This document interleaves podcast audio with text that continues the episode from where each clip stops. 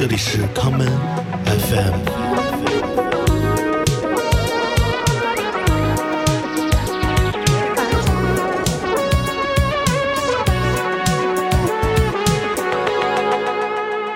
呃，大家好，你们现在收听的这一期 Come FM 是在大概一个多月之前，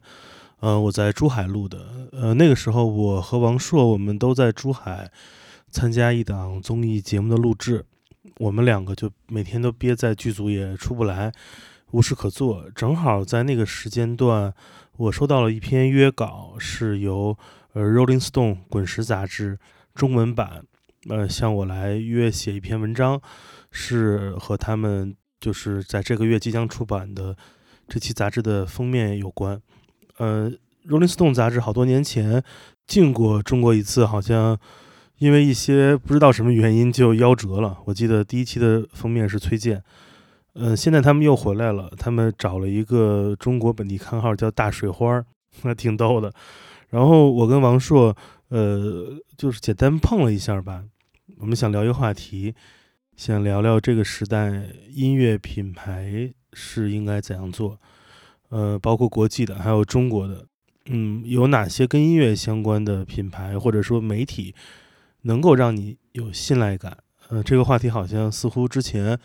没有人谈及过，也没有人说过，呃，所以就有了今天这期节目。于是有一天下午，我跟王硕两个人就坐在酒店的房间里面。呃，以这种对话的方式，呃，把我们的想法都呃讲了出来，呃，也把这个录音给到了《滚石》杂志的编辑，由他整理成一篇文章，嗯，最后印出来。呃，我们现在主要是太懒了，没时间写，就变成了这种方法。呃，这一本杂志即将上市，呃，也在它上市之前，我们把我们的采访的这个完整版放出来给大家听一下。呃，开始节目之前，我们来听首歌吧。我们来听这首，呃，后朋克乐队，呃，杂志乐队 Magazine 带来的这一首 Motorcade。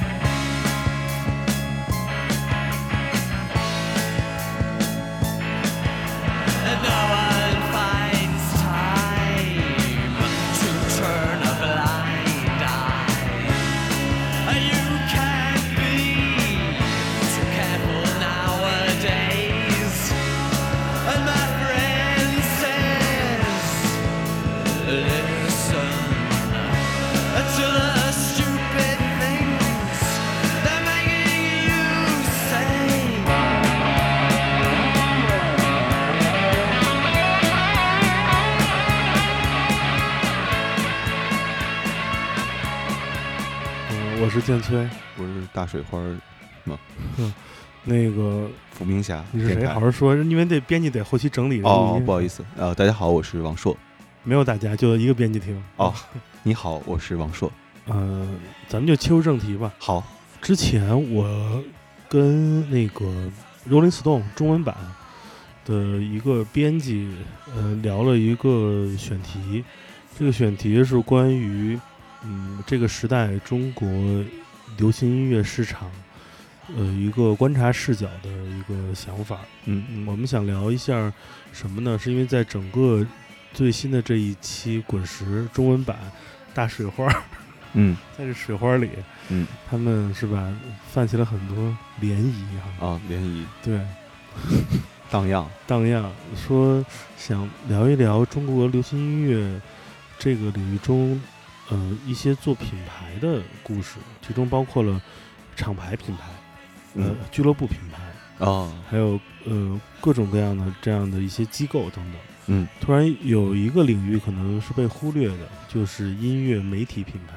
哦，嗯，我们先不聊中国，先说国外吧。先说国外，呃，你能想到的特别有这种当代性说服力的音乐品牌有哪个？当然，滚石肯定不算了，那个历史时代的，媒体品牌的话，嗯就是你很相信它。我给你举个例子吧，什么啊叫媒体品牌？啊，你知道有一本那个时尚杂志叫做《零三二 C》吗？我知道，对他们是一个杂志，但他们自己出很多自己相关的什么乱七八糟的各种衣服啊等等，还有活动。那你要这么说的话，我相信 Monaco 应该也算品牌了。当然，Monaco 就是一个非常标准的这个时代下的当代的媒体品牌。嗯，那就是纵观全球吧，哪个音乐媒体品牌你是给你最大信任感的？嗯，英国的一本儿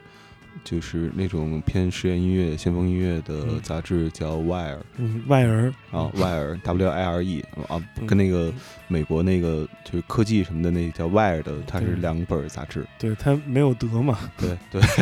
无德无德便是才哈。对，Wire 应该是在一九八二年、八三年吧，嗯。一九八零年代初期创建的。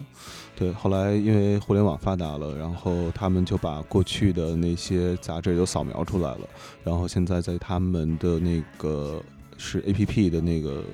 货架上是能够买到他们以往所有的档案，对，嗯档案档案。嗯啊，然后还有一个是 Mojo，呃，因为 Mojo 是一本讲那种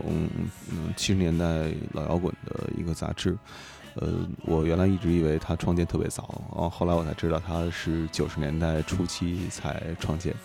啊，创建的一开始就是追溯这本杂志未曾经历过的年代。所以你比较信任这俩，还都是基于纸刊杂志为它一个基础的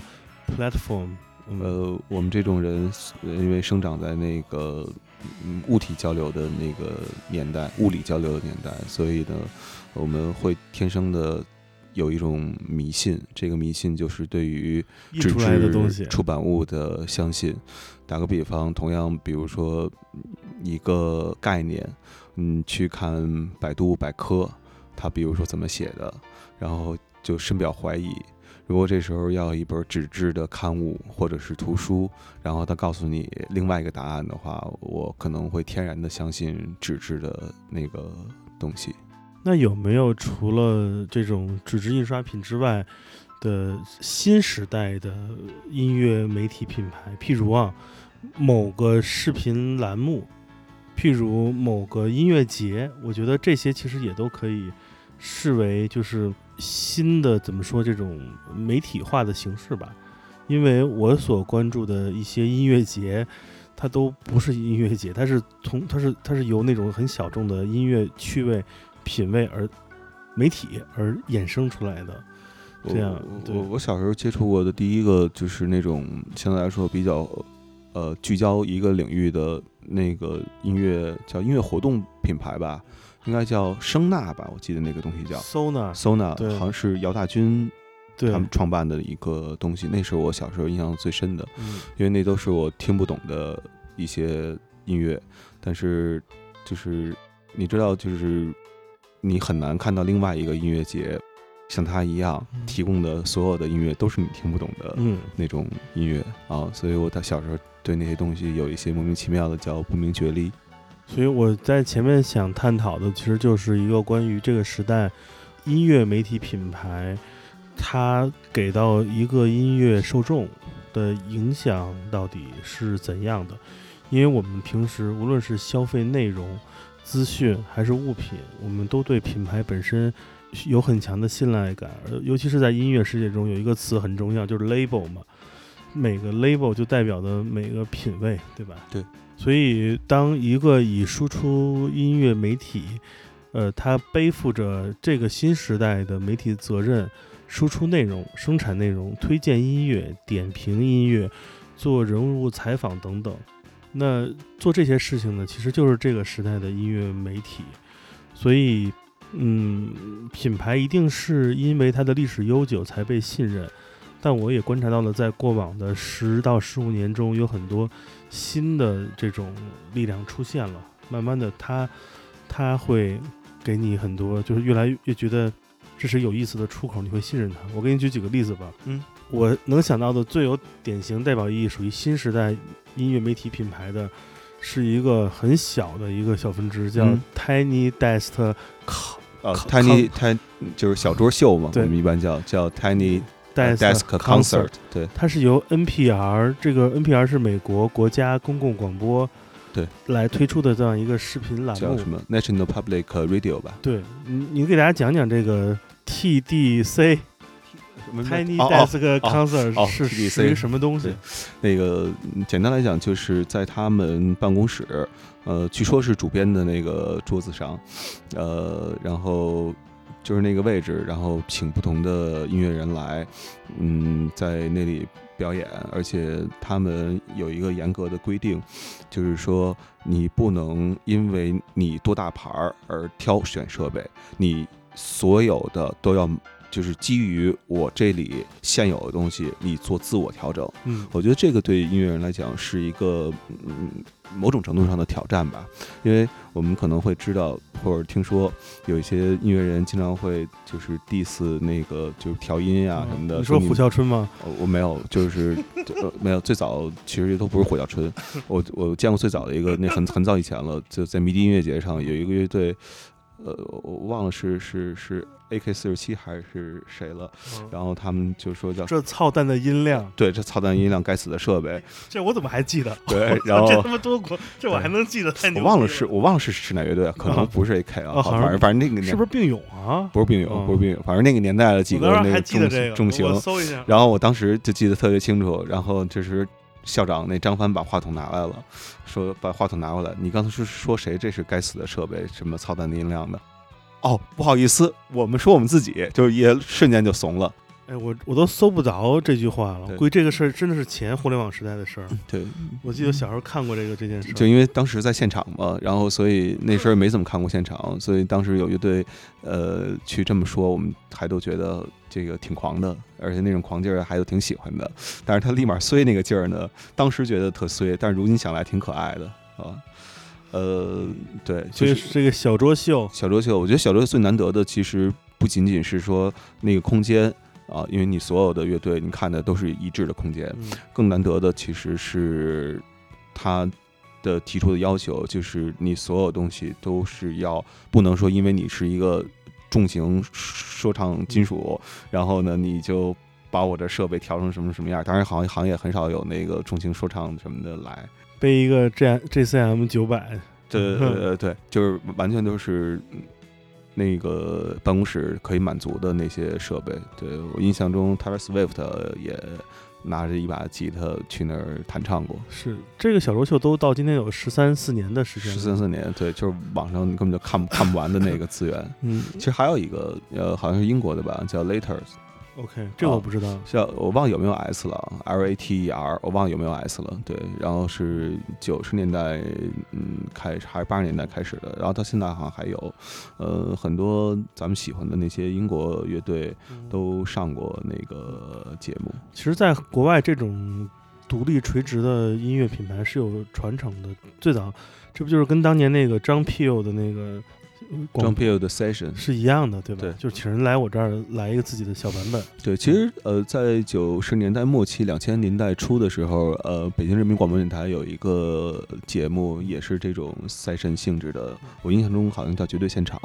嗯然后每次也是那种不插电的形式，请一些乐队或者音乐人，比如我印象中有的是冥界乐队啊对，然后好像还有包家街四十三号，嗯。就是汪峰的那个乐队，还有韩红啊 行，对，就是各种各样的。然后，呃，你其实会会发现一个什么事儿，就是呃，小的时候觉得可能挺差的音乐人，其实都还挺强的，就是他们有那种即兴创作能力。因为那个节目当时还要让每个来的人说即兴的写那么四小节或者八小节的 歌，对，然后给这个节目，呃，所也就差不多从那个时候开始吧，你大概有了一种什么意识呢？就是说，呃，我们是要什么热点都跟。还是要植根于某一个垂直领域去进行深耕。这里我说的荡漾一些啊，其实我是我，因为我我基本上没有那么多的时间去看那些呃，就是现在脍炙人口的那些综艺节目，像什么歌手啊，什么好声音，我不知道还有没有这个节目啊，就是这样的东西，呃，很很很少有时间去看，但是。好好在那时候前年吧，参加了第一季那个月下之后，然后算是亲身体会和参与了一个叫做比较热门的综艺节目，然后那个时候就接到了大量的那种就是时尚类媒体的邀约邀约的那种访问，然后就会发现。我原来就是对这个时尚领域的这些东西，还都觉得可能是我我那沾不着的，都是那名媛名媛系的，就跟我的那个生活穿着像个正经人，对，就没什么关系的那种。然后后来发现，其实。今天的那好多那种时尚类的东西不是这样的，他就是说今天比如说那个街舞那个节目红了，然后他就请仨那个街舞的选手过来做一大采访，然后明天哪个乐队红了，然后给乐队拍一个几配的一个那个片子，对，然后拍的跟那乐队一毛钱关系没有，就是这种，对，然后嗯，对，就是怎么说呢，就是时尚类的东西。其实我觉得并不是真正的我理解当中那种时尚，就是说真正去发掘一个什么东西，然后把它慢慢慢变大，而是它更多的是一个收割的过程。其实你你所理解的时尚，应该是有一些人在创造某种风格。嗯，对对对，这是我原来理解的。现在的你所看到时尚，只是展示某种消费场景。呃，差不多，我觉得你说的概括的特别准确。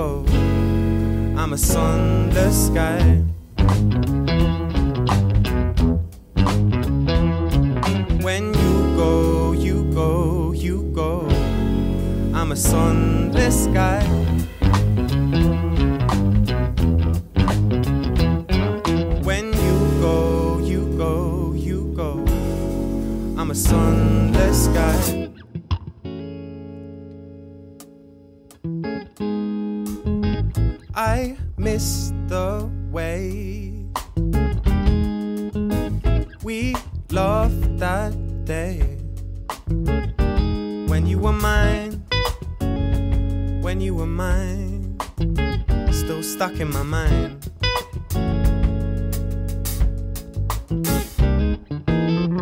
I miss the thrill stays with me still. All of the time, all of the time, still stuck in my mind.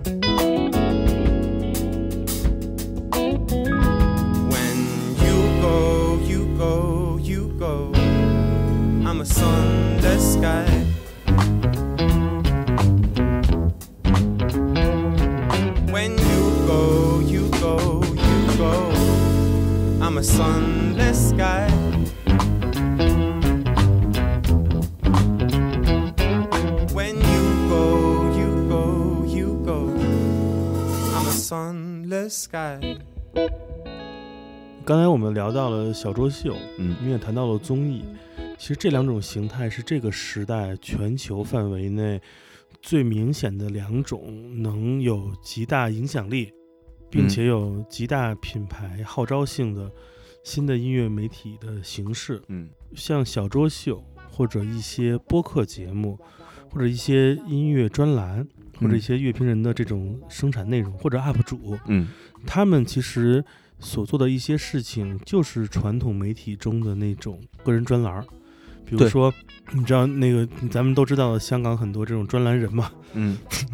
就是在香港有一种职业就是就叫专栏作家，哦对对吧？对，我也不知道他们干嘛的，嗯感觉拿稿费就能那个生活。小的时候一直以为就是这样的生活是特别美好的，然后终于有一天过上了这样生活，发现饭都吃不上了。对，这种生活就有一个问题，经常会叶欠文。哦，对，就是夜里突然发现前人一篇文章，对，叫叶倩文。对，对哦，你要说呢，就是说到香港的话，其实呃，音乐媒体还有一个是我小时候一直爱看的，叫 MCB。嗯它在九七年之前叫音乐殖民地，然后回归了之后就不能，香港就不是殖民地了嘛，对，所以就简称叫 MCB。我最早的很多的音乐方面的相关的知识，因为那时候上网没有那么的便捷，都是从那里来的。当时那里边提到的每一个名字，我都去想办法去找到、去听到，然后那一段时间吧，嗯，得到了很多很多的那个给养，对。然后我我现在是觉得播客可能是一个垂直类的媒体，但是，嗯，我我我因为做播客做的可能现在来讲算是比较早啊，在中文领域，然后嗯，每年也都会受邀去参加那么一两个就是新一新一波播客起来的那种论坛，行业聚会，对行业聚会，然后就是在行业聚会当中，他们聊的最多的一个话题，就是怎么才能让更多的人听到啊。我我我我我我有时候挺反感这种聊天方式的，呃，我我觉得其实并不是说你做一个东西。媒体这东西，你不是为了让更多的人听到，这不是你这，我觉得这不应该是你的初衷。呃，我记得那时候我们办的时候的初衷，就是因为我当时在周末画报上班，比如我报一个那个曼青的选题，或者音三儿选题，或者诱导社的选题，领导不过，领导说现在也过不了，对，对领导说说说这这你这什么玩意儿？这一点儿不中产阶级。呃，然后但是我不是中产阶级，所以我理解不了中产阶级。呃呃，他又不让我弄，但是我又觉得这东西有价值，还是那句话吗，就是那既然没有这样的东西，那我就去创造一个自己能够叫 handle handle 得了的 handle 得了的这么一个东西。嗯，就是这过去真的快二十年了，没有改变的是，做媒体不要跟底层人民聊底层逻辑，不要跟上层群、上层阶级是聊聊上层层建筑，对这个是无解的事儿。对，嗯嗯，我我看到了各种以当年专栏化形式出现的新的独立的音乐媒体品牌，他们就像是很多很多的岛群一样，散落在各个地方。他们有自己非常非常高粘性的受众，音乐播客节目，人们经常收听，从里面找到新的音乐线索。嗯，甚至是那种网络平台的歌单制作者，他们有自己非常忠实的粉丝群体，而且这个这个数量还是很大。我我你说到歌单这个，我就想多提两句，嗯因为呃，可能就是有一个词儿叫乐评人嘛，对，然后呃，很多人都会觉得啊，乐评人就是就是干嘛干嘛干嘛的。其实我觉得，比如说在九十年代的时候，盘还需要买的时候，那乐评人他扮演的身份更像是就叫音乐爱好者的购物指南吧。然后今天的话呢，大伙儿可能对，对今天大伙儿带货的，对带货的，就是，然后今天大伙儿的话，就是听什么东西都是网易云或者是那个就是 Spotify 什么的那些地方，直接就可以获取了，那个不需要购买了。然后这时候其实大家节约的是什么？不是金钱，而是时间。然后这些做歌单的人可以帮你节约时间。比如说我我认识一个叫陈北极的，对，那个好像是上海崇明的那边的，对。然后我有时候就会看他的那些歌单列表，他做的也非常非常的认真。我觉得，嗯，歌单创作者或歌单制作者，在今天来讲，就是新时代的乐评人啊。呃，我甚至有的时候，我经常会有一些特别，呃，叫做极端的那个与时俱进论啊，就是我觉得今天仿佛纯粹的写字写的那种乐评，呃，已经不是那么吻合今天这个时代的阅读理解习惯了。对我说的阅读不一定非得是看字那种阅读啊，或者要接收信息的理解习惯了。歌单的话，或者说那种，呃，当然我不说自己啊，就是说那种视频的那种乐评，可能更符合今天的传播。我老觉得歌单就跟那个 UP 主拍那美食探店没什么区别，给你展示一下这些菜好不好，开箱似的感觉。哦，我我我我我我我稍微有点不一样的看法啊。我觉得，比如说在陈北极的那个歌单里头，我曾经看到过一个最感动的东西是口哨歌单就是说所有有口哨的歌，然后他都那什么。因为我原来就是小的时候听歌也有会有这种习惯，就是比如说这歌里有口琴，嗯，然后我就把这首歌给记下来，单门分门别类放在文件夹，然后什么什么什么东西分门别类放在文件夹。它其实更像是一个仓库管理员那这样那类似那种收纳管理工作，就是毛。毛主席之前的工作，那我不知道他之前干嘛的，就是管理员嘛。哦，我就想的是那个，就是 MUJI 有一个叫佐藤可士和超整理术，对，就就就那种感觉，对，就像宜家买那小盒儿什么的那种，对，宜家买一小盒儿还行。我觉得是，呃，不同类别的东西，它化解了传统时代媒体需要很正经的做，无论是印刷或者出版，或者有一个标签儿，个体化、个人打造自己的音乐品牌。嗯，他做的可能比较初期就是一个 KOL，嗯他做比较大，慢慢的会把自己的这个号、账号或者内容生产的地方给品牌化，会越来越大，越来越有影响力。我觉得就是人们看重他的不不是他有多有名儿，不是他已经创建了五十四年或者八十几年，而是因为他做的内容一是这个时代人们需要的，有这个时代特别突出的 functional 功能性的东西，譬如就是歌单，譬如是那种视频创作者的视频，它是用这个时代人们更喜欢的方式去去去看，对吧？差不多，那个，那这个这个是这个时代新的一种一种媒体品牌的特性，是因为它更容易的用用户的方式跟其他人来做内容上的交流。另外一个则是完全代替了过去平面媒体以及所谓的传统媒体的一种新的物种，也就是这种音乐垂直的综艺的出现了。我想着重聊聊这方面，因为其实它所代替的就是过去的。你说过去你上 Vogue 封面觉得特牛逼，现在你能你能记起来，在过往的的二十四个月中，谁上过 Vogue 封面吗？这都没人看，这都是 Vogue 封面全是他妈的那个迪奥什么 Chanel 买的 LV 买的软文儿，哦，就是穿 Prada 衣服给钱就上。那综艺完全占领了新的，首先他自己每个综艺都要买很多户外广告的位置，嗯满网都是，满满地儿都有，什么热搜。你看热搜，过去这两年还谁还会写杨幂登上了什么什么封面？这个东西已经无效了。对，所以我在想聊聊，嗯，综艺作为一个非常新或者说非常有时代感的一种垂直类媒体的品牌，你怎么看这个事儿？因为首先啊，呃，我觉得可能做的最好的，把这个 IP 做成品牌化的，一定是那个从海外过来的，就那个 The Voice。咱们这边的版本是叫《中国好声音》吗？是的，嗯嗯，我们就干脆不如借这个机会把这维度放大，咱们可以捋一捋这个东西，它在什么时候，和传统媒体做了一个交接力棒，并且成了一个这个时代无解的、没有人可以绕过的各种垂直领域，无论是脱口秀还是音乐，无论是摇滚乐还是说唱，甚至是你看体育运动也都是有，这是唯一的一条路。这个是怎么怎么产生的？我我我我我自己观察的就是，我先说音乐吧。音乐在九十年代的时候，呃，我觉得有一个平行于就是平面媒体的一个东西，或者说那时候有一个电视的选秀节目，嗯可能还不如那个平面媒体的作用大呢。那叫中国青年歌手大奖赛啊，青歌赛，青歌赛对，然后差不多那个感觉非虽然是电视上转播，但它更像是行业内的东西。我记得，呃，那个除了考唱歌之外，还要考一些文化知识。当时有一个从内蒙古来的歌手，我忘了叫什么了，就是唱的特别好，但是呢，他没有被选上的原因是因为他没有过文化题。那个文化题问的是那个呃 email 的中文翻译是什么？嗯，啊，他不知道 email 是电子邮件，在九九九九九九年左，右我还以为他写了一伊美儿呢。对呃对对，在九九年左右的时候，然后他就卡住了，然后就就很很很很惨，没没晋级。对，虽然、嗯、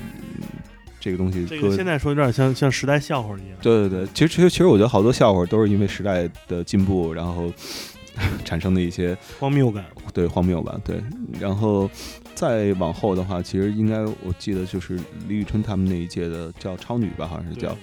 呃，因为超女那那一年的话，我觉得她播完了之后，我不知道年轻人当中什么反响啊。但是在我当时应该是二十多岁，嗯，在我跟我身边的一些三十多岁人探讨的时候，他们经常会呃用一个词加以鄙视，就是说这是选秀歌手 OK，啊、然后嗯，今天比如说乐队夏天出来之后的话，呃，没有人说说这是一选秀乐队啊，或者说那个就是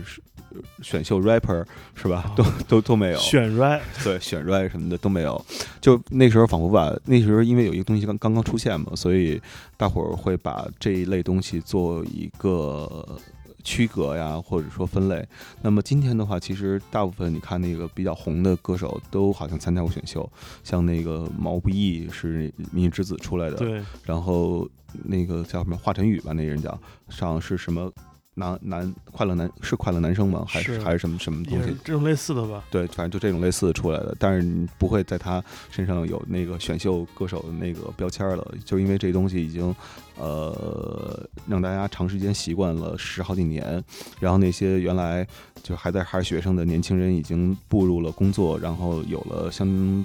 对来说的那种所谓的话语权的东西，所以他就会那个争议就会慢慢的去消解。嗯，新常态了。对，就成为常态了。对，就是嗯你看刚有地沟油那几年，大伙儿天天就喊那地沟油这怎么怎么怎么怎么不好，对对对。然后就是现在的话，嗯其实很少有人再去提地沟油这个词儿了。是只有我们前两天翻出来一个相声，才还说说那个中中中石化、中石油、中海油，对呃，集体涨价，只有那个地沟油。对，是那个单眼皮儿、双眼皮儿双眼皮那个，对对对对，就那个相老相声，对。应该一三年左右的相声。对对，然后选秀办多了之后，就会发现其实呃，选秀不光可以选歌手，还可以选各种的。我记得那时候还有一个选大脑的，叫嗯最强大脑嗯，啊。我我我当当时参加背数那个。对对对，我当嗯时就是参加那个就是叫叫叫什么那个节目叫呃啊叫叫奇葩大会吧。OK，哦，那个节目的时候，在第一波的海选的时候，还遇上过一个，就是从最强大脑出来，好像还名次挺高的，嗯然后那跟弱智一样说话，就是完全没有情商，嗯对，就属于那上来就跟人来一句“大家好，我让你们看看什么是技术流”，就属于那种的啊，然后特别可怕，呃，就是就是就是就一直在吹说我的大脑是全世界第一什么的啊，就我大脑是六个核桃做的。对，就是那种感觉。然后就原来就都会以为那电视上那个都特厉害，然后真正见了面之后，发现其实你如果频繁的说话，反倒会觉得更舒服一点点。呃，后来还有更多的，比如那个选那个特异功能的，好像还有对，就是叫什么。我忘了，反正就就就就就各种各样的特异特异功能，嗯，然后等等，就是就是选秀，就然后还有相声选秀，对，然后还有笑话选秀，就是那个现现在叫什么叫叫脱口秀大会吧？那那个节目好对像叫对，就是反正嗯米未今年不也要做一个叫叫叫叫什么呢？不就他做不做乐队夏天了，跟另外一个那种脱口秀公司合作了一个。呃，节目叫喜剧，哎呀，我记记不住了，记不住名字了。反正这这种东西太多了。轻轻的，我将离开你，请将眼角的泪拭去。漫漫长夜里，未来日子里，亲爱的你，别为我哭泣。前方的路虽然太凄迷，请在笑容里为我祝福。虽然迎着风，虽然下着雨，我在风雨之中念着你。没有你的日子里，我会更加珍惜自己。没有我的岁月里，你要保重你自己。你问我何时归故里，我也轻声地问自己。不是在此时，不知在何时，我想大约会是在冬季。不是在此时，不知在何时，我想大约会是在冬季。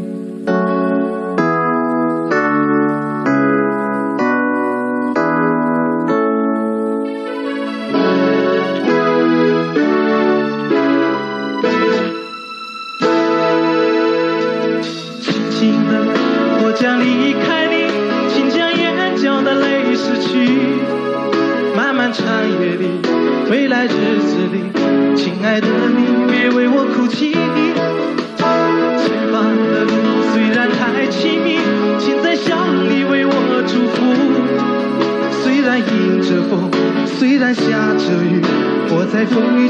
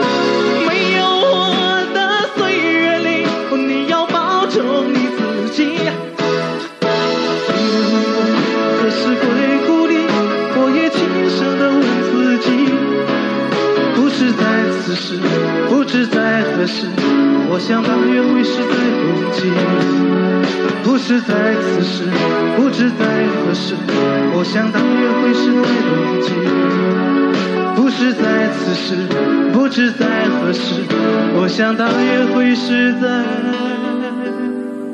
冬季。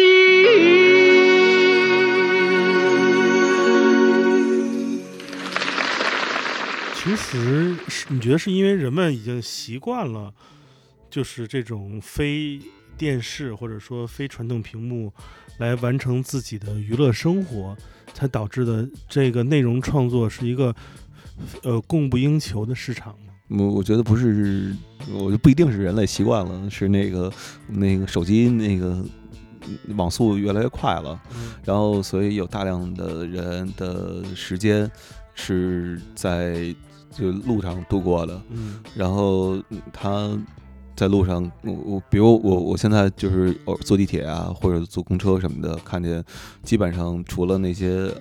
老年老年人，就是那个拿、拿老年卡的那种，对，然后大部分的人都是一直在看着屏幕嗯。啊，然后有的看的是那种嗯小说啊，就是网络文学，然后还有的大部分都看在看电视剧或者是那个选秀的片段，啊，就就就那叫什么？叫叫叫 cut，对对对、嗯 cut，嗯。对，就是或者是一首歌那种嗯纯享版什么的那些东西，对，音乐一直以来在这里面扮演的角色，其实就是一个内容提供的样式。你会不会有这种感受？就是这些综艺其实它会一直做，但是这个综艺一直没有形成足够品牌级别的号召力，人们就对它的感受就像是一夜情一样。这两个月播完之后，可能它的后续没有，那都是怎么说一期一会，一年一季这种感受。它不像是我们刚才听那种个人那些，他们都是持续更新嘛，对吧？我觉得还不如一夜情的吧。啊，对，就是我们不说好的综艺啊，我们说，因为那个其实一年可能这种音乐音乐类综艺，嗯，少说我觉得得有三四十个，但是真正能让这么多啊，真正能让我们记住的差不多只有三四个吧，有十分之一啊。我那我们就说那些让人记不住的，呃，就是当中也有我那个就是呃参与过的，就不提人家名字了，就是呃，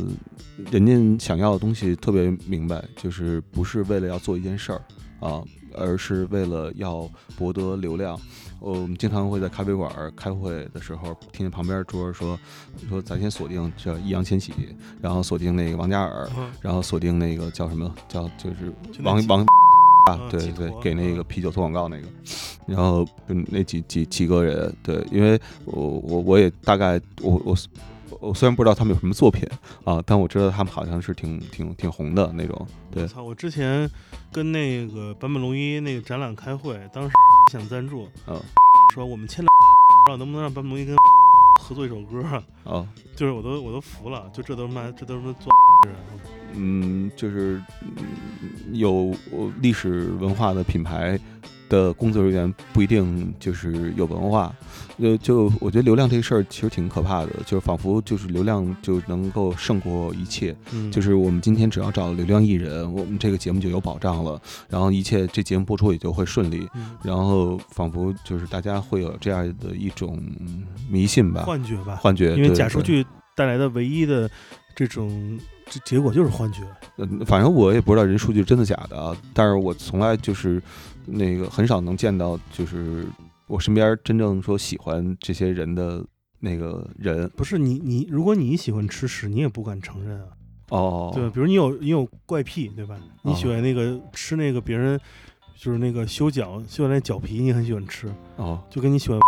一样，但是你不敢承认这事哦，有是有哦，是吗？我反正我就是没有没遇哦，好像遇见过两个，就是都四四四四十好几的那个那那那那姐姐，天天那修脚那种，然后他们就说说，我说你喜 什么呀？帅呀？难道这还不够吗？我跟你说，如今有才华不重要，重要的就是你长得帅就 OK 了啊！所以你看，像那个就是就是有好多乐队那么火，我觉得完全可能也都是因为帅吧。比如说新裤子，对，那彭磊就是因为长得帅，可能没错，对。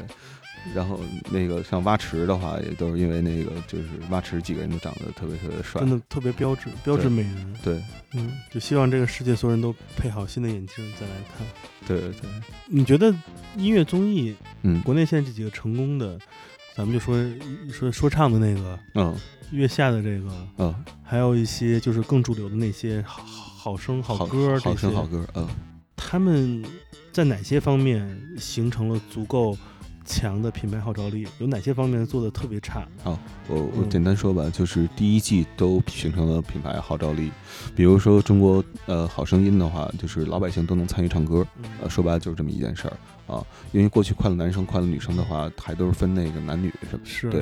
然后这个就是所有的人，那你越那个草根所谓的，你越是山里放羊的，然后你一副好嗓子，然后他们要求就是大嗓儿，对，必须得辽阔，呃，那个不用麦克风，你能让全村听见，就是那种感觉的，对，然后 OK，这就就就就就成了。但是呢，那成成了第一季之后，然后第二季就开始往下掉。啊，因为你模式还是一模一样的。那中国好歌曲出来之后的话，跟中国好声音有一个完全不一样的东西，就中国好好声音要求你唱的歌不能是原创，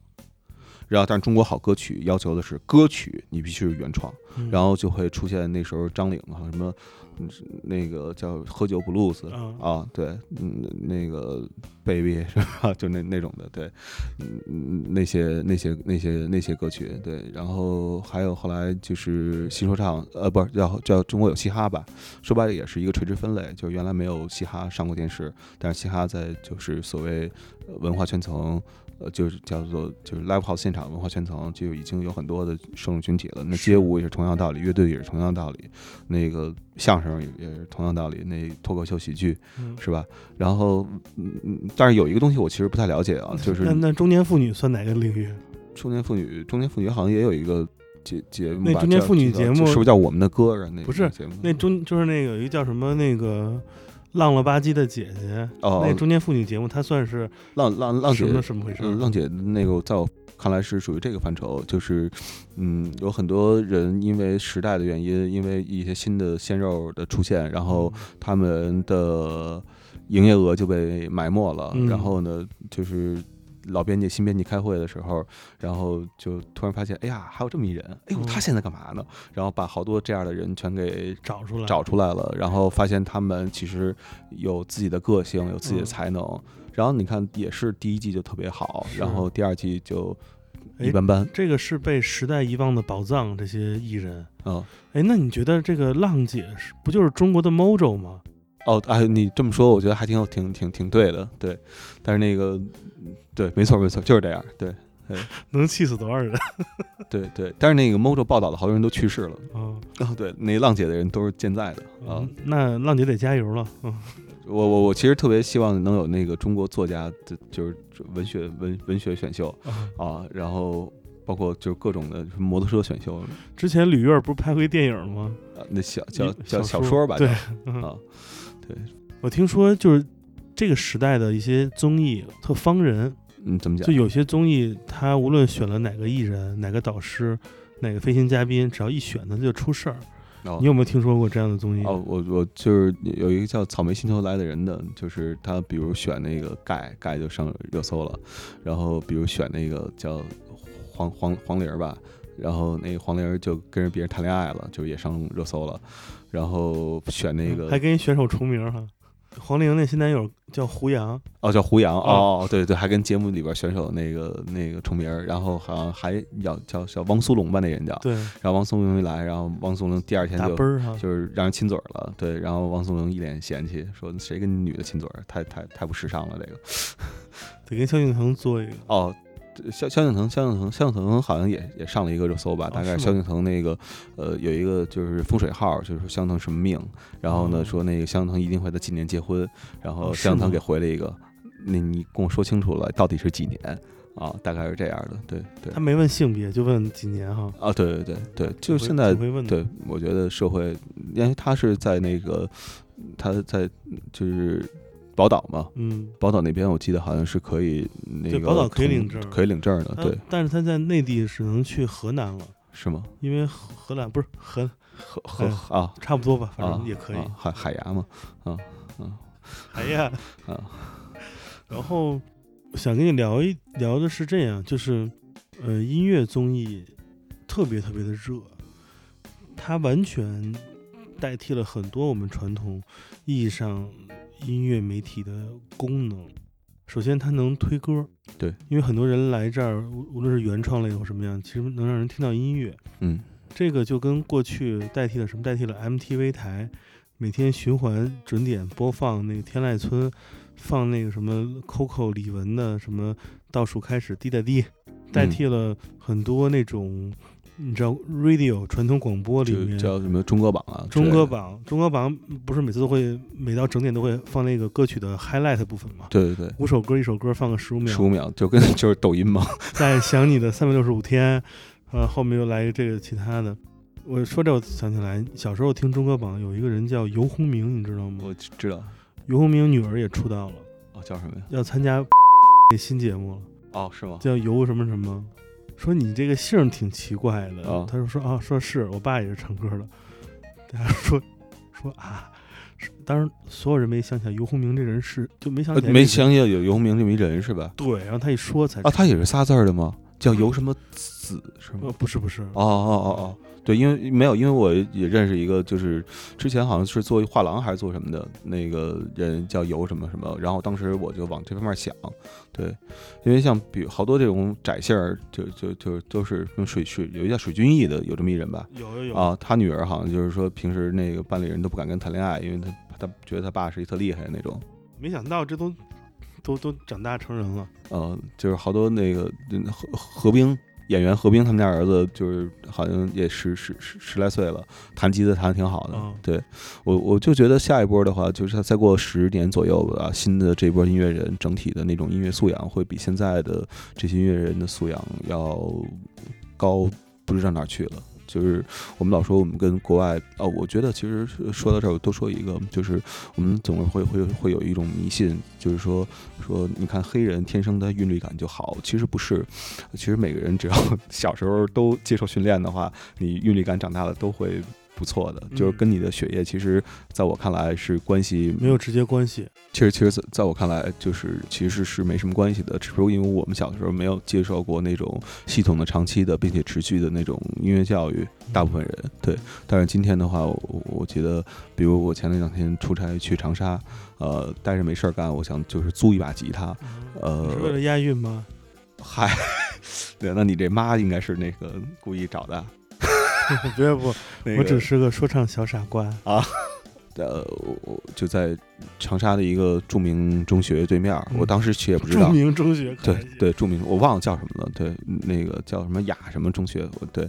然后那个就他们就给我那个琴行老板就给我讲，就是当地基本上这个学校每一个孩子都会有一个音乐特长，有的人是那个吹那竖笛，嗯，就是就是就是那竖笛水平基本上就是能上那个就是音乐节演，就包括吉他水平什么的都是能上音乐节演出的水平。人缘不好，去哪儿都跟谁树敌。嗨，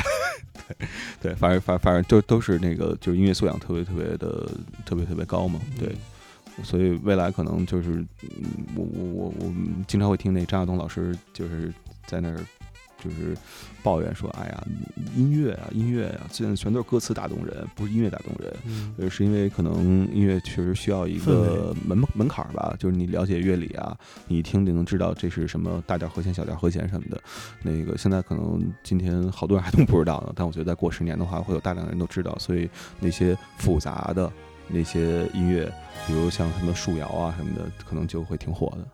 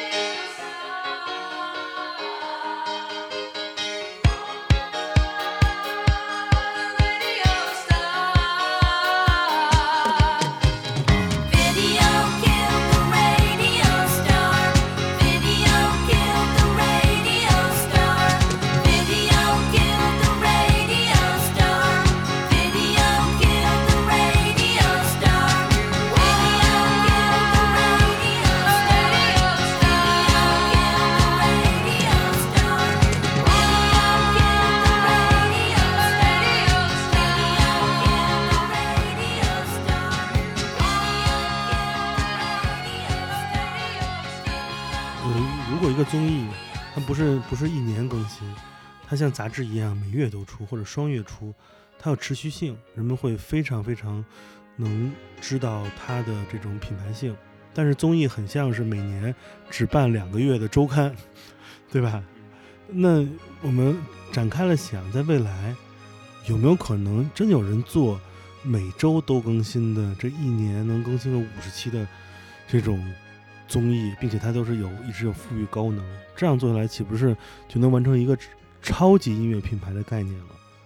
有没有这种可能性？嗯，我觉得应该已经有人在考虑这件事儿了，因为它和快本那种不一样，那是综合娱乐。嗯，如果只有音乐的话，其实 only music，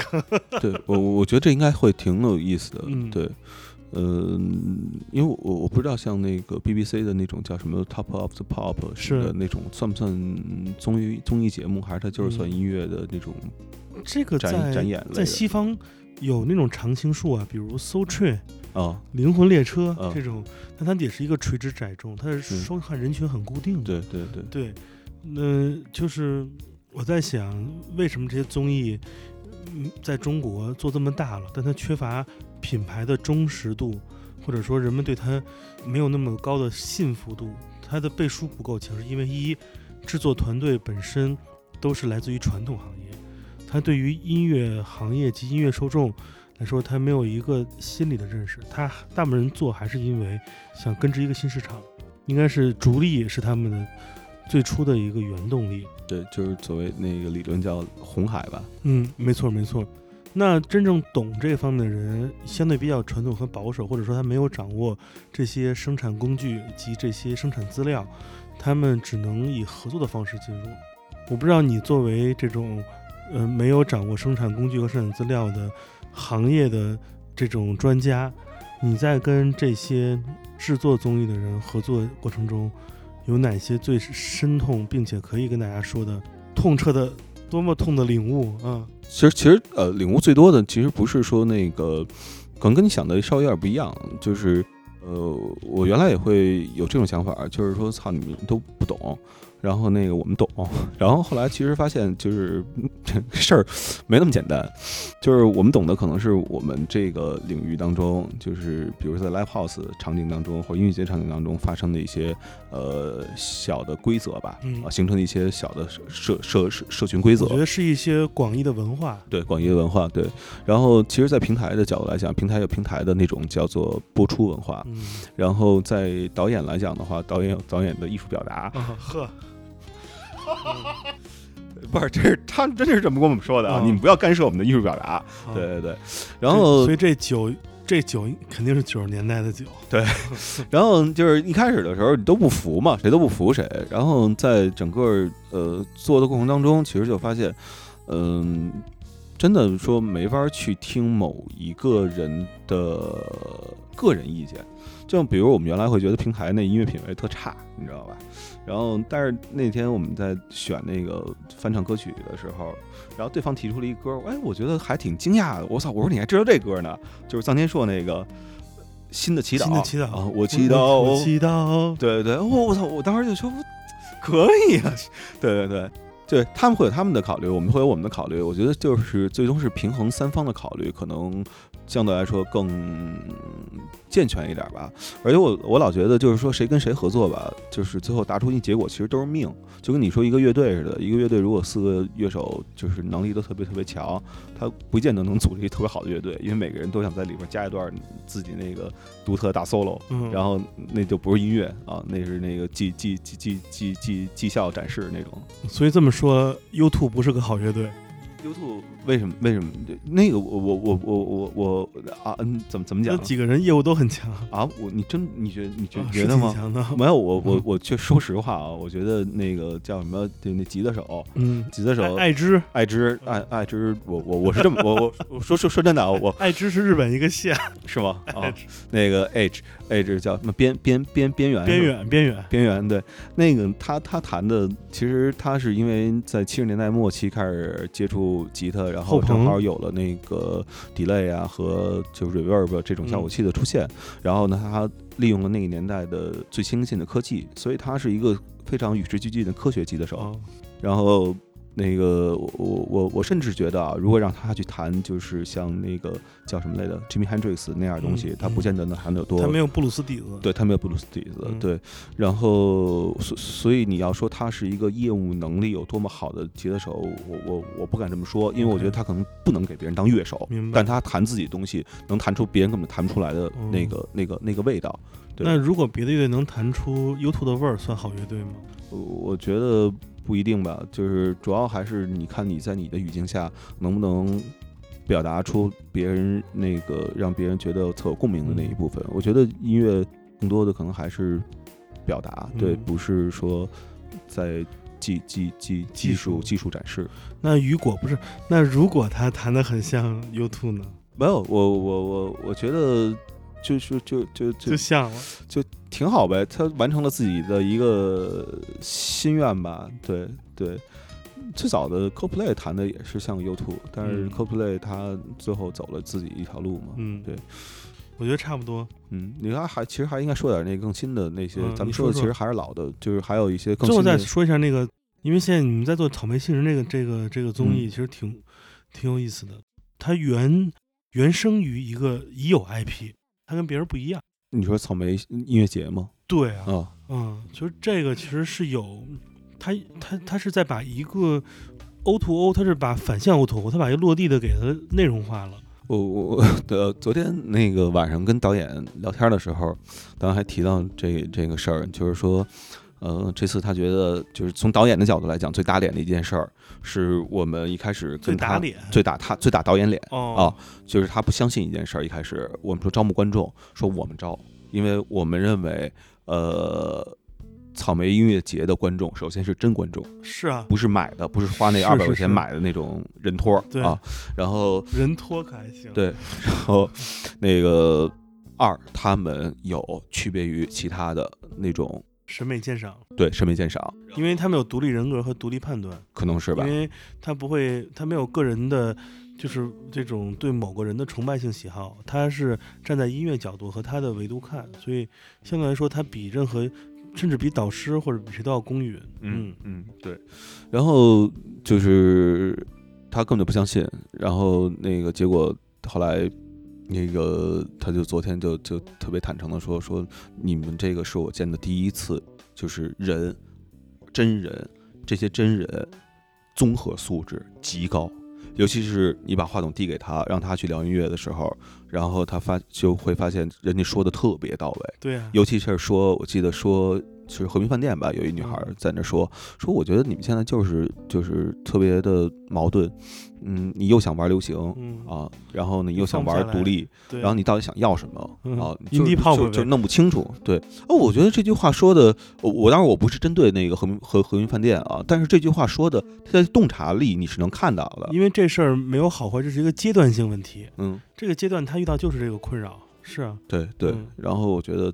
就就就就还挺挺，因为对他来说对，玩独立音乐是简单的，嗯做流行音乐是非常非常难的一件事儿。嗯。嗯，我觉得这就是你刚才说的那个，回到你刚才的问题，就是这是线下消费形成的一个呃区别于其他的这么样一个没错群体，对，嗯，